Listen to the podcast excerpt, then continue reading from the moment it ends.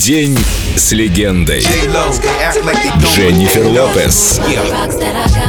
Все та же девочка из Бронкса. Только на Эльдо Радио. Нужно не просто ценить себя, а знать, что ты бесценна. Я уважаю социальный успех, но о человеке нельзя судить по степени его успешности. По логике, никто из обладающих миллионными состояниями не может утверждать, что он сохранил себя. Черт возьми, да кто стал счастливее от миллионного состояния? Самое большое счастье – это как раз не позволить внешним обстоятельствам изменить тебя до неузнаваемости.